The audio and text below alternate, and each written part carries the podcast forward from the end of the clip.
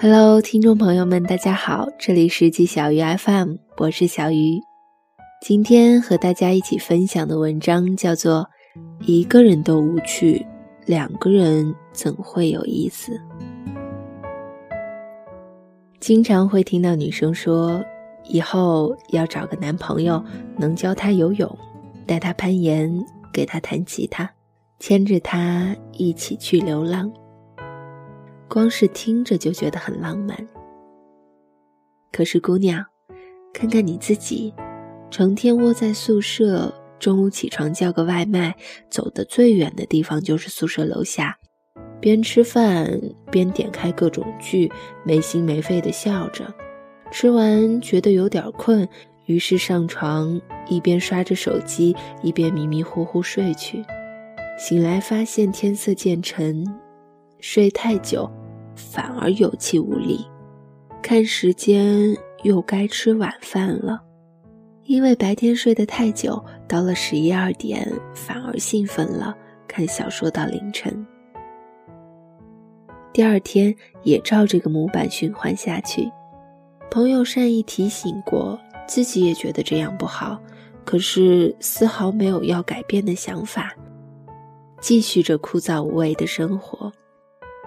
朋友说：“我们去看个电影吧。”他会说：“啊，要去市区啊，好远啊，不想去。”朋友说：“早起去吃个丰盛的早餐吧。”他说：“啊，这么早，我肯定起不来。”朋友说：“我拿着单反来找你拍照吧。”他说：“我整天都没洗头发，油死了。”好像每一个拒绝的理由都是理所当然，然而久而久之，朋友就不再找他了。也许有人会说，这样懒是种病，有男朋友自然治好了。可是选择什么样的生活方式是私人的问题，但是拜托不要把问题归结于没有男朋友好吗？好像一个女生的无聊、懒惰、拖延症，都是因为没有男朋友陪着、管着。可男朋友又不是哆啦 A 梦，没有记忆面包，也掏不出任意门，抽屉里也没有藏着时光机。你以为有了男朋友就能解决所有问题了，就能改变不满的现状了吗？首先，假设。你的男朋友真的是一个生活丰富多彩、幽默有趣的人，会打篮球、会游泳、会弹钢琴、也玩吉他，经常旅游，喜欢挑战冒险。可是再有趣，也只是别人有趣，即使他是你男朋友。有意思的生活是不能通过谈恋爱来传播。当他叫你一起去游泳的时候，你只能说“我不会”；当他为你弹钢琴的时候，你也只能痴痴地看着，不知道他弹的是什么曲子；当一起去旅行的时候，他跟你说着各种旅途见闻，你却只能随声附和，讲不出一段有意思的亲身经历。当然，你不会的这些，他都可以教你，他的故事也可以分你一半。可是，你能够为他带来些什么呢？给他讲电视剧的内容，给他讲你睡了一整天，还是中午吃了台湾便当？爱情是相互吸引的缘分，被彼此的优秀特质吸引，从而主动靠近。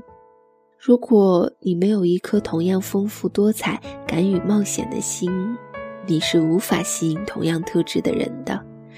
退一步讲，即使你真的有过人的美貌，天仙下凡，但是每天下楼拿个外卖就算出门了，能认识的，也许也只有外卖小哥吧。曾经看到知乎上有一句话：男生会因为女生的外貌和身材决定要不要进一步发展。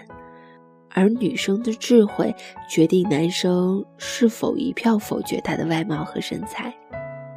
你会在健身房遇见喜欢健身、身材线条紧实的人，会在琴房认识弹得一手好琴的人，会在旅行中结识同样享受旅行的人。